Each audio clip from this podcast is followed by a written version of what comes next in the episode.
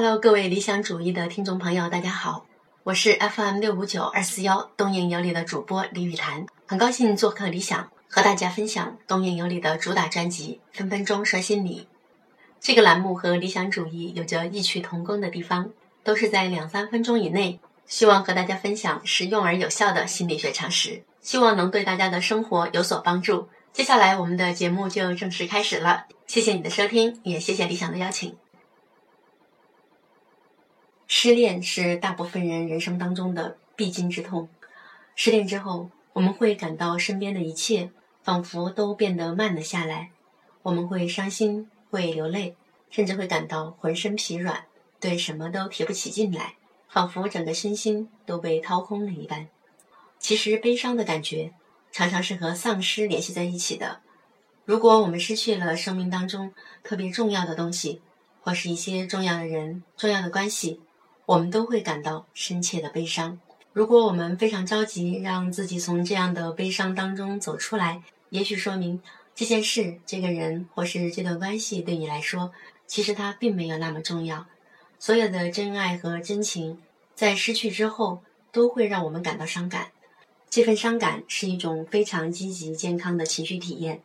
它可以让我们的生命相对变慢、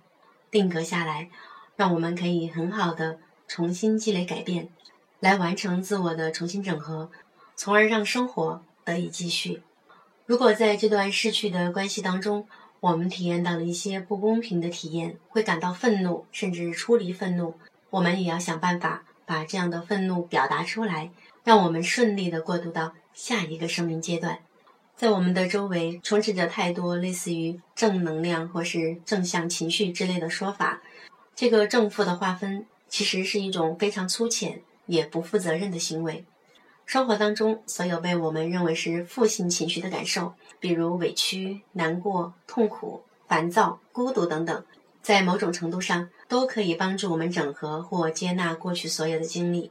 一个经历过失恋，并且能够接纳在失恋之后所产生的任何情绪的人，会逐渐积累出一种叫做阅历的东西。是我们生命智慧的底色和来源，这样的接纳也会让我们获得一种更为立体和完整的人格。最后，在一段感情结束之后，我们要逐渐的把向外的能量重新聚集到自己的身上来，看到自己不仅是一段爱情关系的受害者，也是这份爱中的重要组成。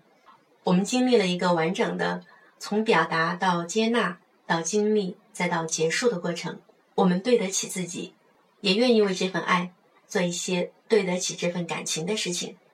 这样我们就会逐渐把外派的力量重新调回到自己的身上，让我们在成长的过程当中变得更加的有担当。今日观点引自心理咨询师孙平，查看引用原文，请关注微信公众号 FM 东瀛有礼的全拼。